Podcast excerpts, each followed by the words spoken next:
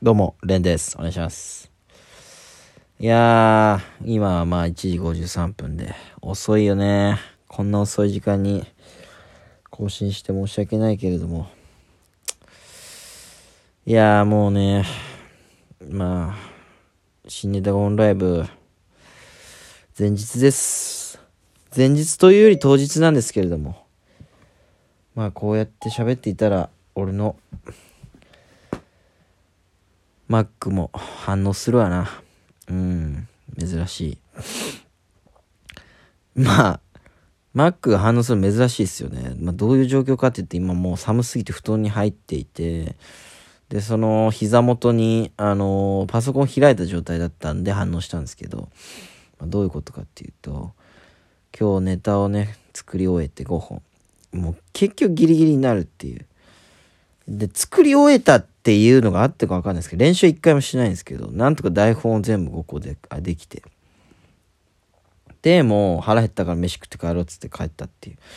明日入れようっていう頭に。やっぱこの2日ぐらいがもうきつすぎるんだよな。もう3回やったんで、3回っすよね。うん。だから15本作ってきたんですけど、このやっぱり前日に5本入れるっていうのを3回繰り返したんですけど、やっぱこれがね、むちゃくちゃストレスであり、ただ、この1日、めちゃくちゃ多分、成長もしてるというか、こうなんかこう、俺のこのキャパみたいなのがあるわけじゃないですか、お笑いの。うーん、こういうことが来たらこういう発言をするとか、なんかまあ、感覚的に多分、培ってるものがあるわけですよね、お笑いとかって。うん。その、そのまあ、キャパみたいなもの、脳の中をこうぐじょぐじょぐじょぐじょこうやるわけで、で、普通に生活してたらまあ、みんな楽な方にね、頭を使うわけなんで、そこまでぐじゅぐじゅぐじゅぐじゅなんないんですけど、やっぱ5本作んなきゃいけない。人前で、あの、舞台に立たなきゃいけないってなると、やっぱり責任とかもありますし、お金をいただいてるんで、むちゃくちゃこの、頑張んなきゃいけないと思って、このぐじゅぐじゅぐじゅぐじゅしまくるわけですよ。で、その中から中から、そのなんか、ちょっとギュッギュッギュッってこう、キャパをちょっとずつグッグッグッグッグッってこう、広げてる感じがして、その作業がやっぱりね、痛いというか、その感覚、うん、物理的なこの痛みみたいなのはないんですけど、まあ本当に、しんどい。うん。まあだからこそ終わった時も開放感みたいなのはあるし、気持ちいいのかなこれが成長してると思い込んでるけど、してないかもしれないしね。無駄なことを、ストレスがかかってるっていうのが毎月来てるだけかもしれないですけど。うんとにかく、この2日がしんどくもあり、僕にとって多分必要な2日間なんですよね、毎月。これがあることで多分ネタの作り方とか、うん、舞台度胸とかが強くなってるとは信じたいんですけど。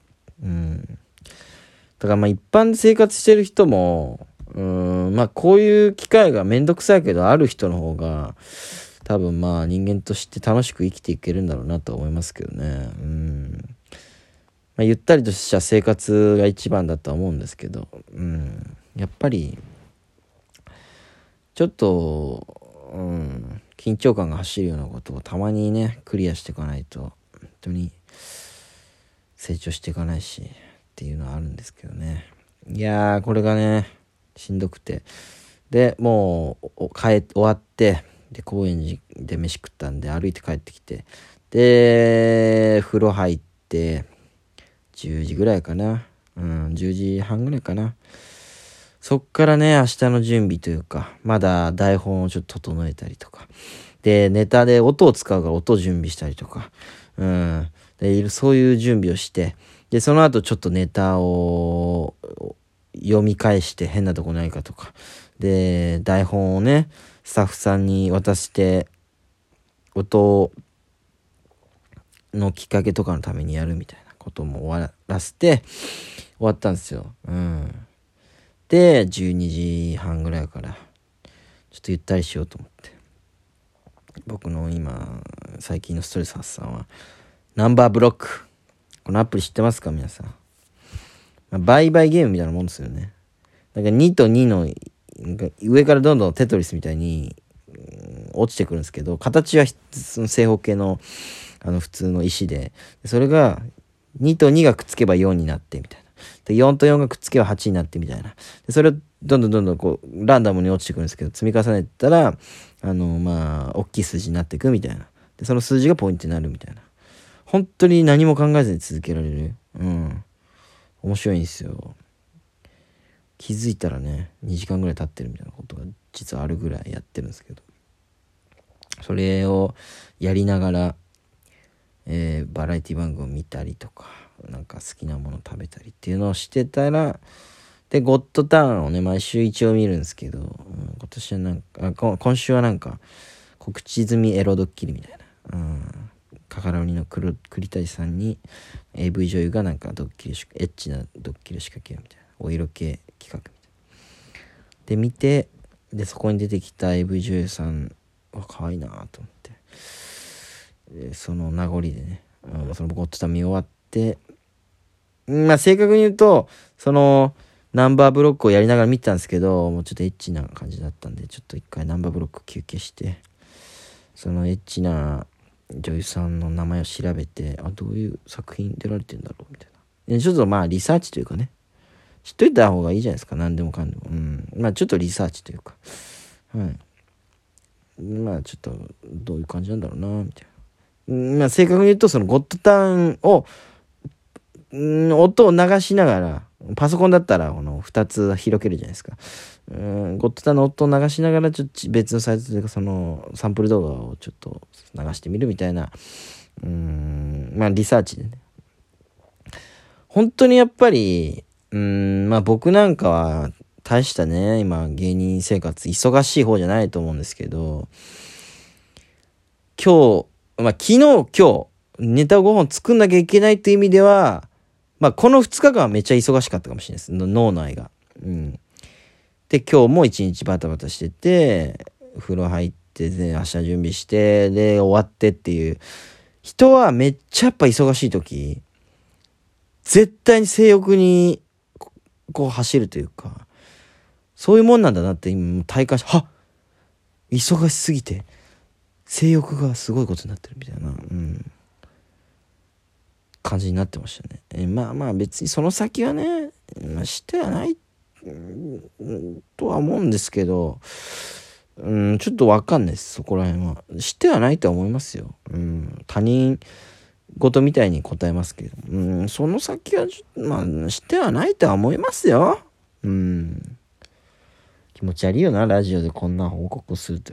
本当にだから人って忙しくなるとそういう欲が高まってくるのかな、みたいな。だから渡部さんがね、あのー、あんなことになっちまったのは、忙しすぎたからだと思うんですよね。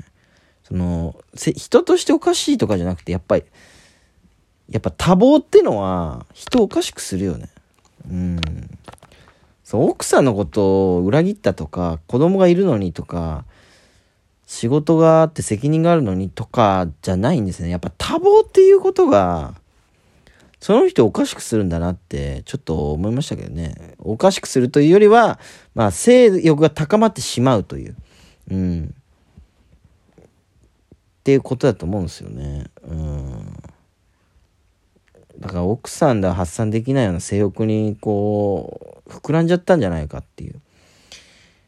まあ、こんなことね、まだ見込んで、何も成し遂げてない俺が言うのもなんなんですけどまあ多分結婚してると家族になって奥さんでは解消できない性欲みたいなものが多分生まれてきちゃうんだろうなっていう。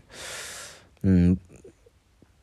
なんかそこまで考えちゃいましたね。うん。なんか本当に愛があって奥さんのこと大好きでも、すごい性欲というのは別のゲージとして溜まっていってて、それが多忙っていうこの、うん、なんかこう、うん、まあまあ、なんだろうな、え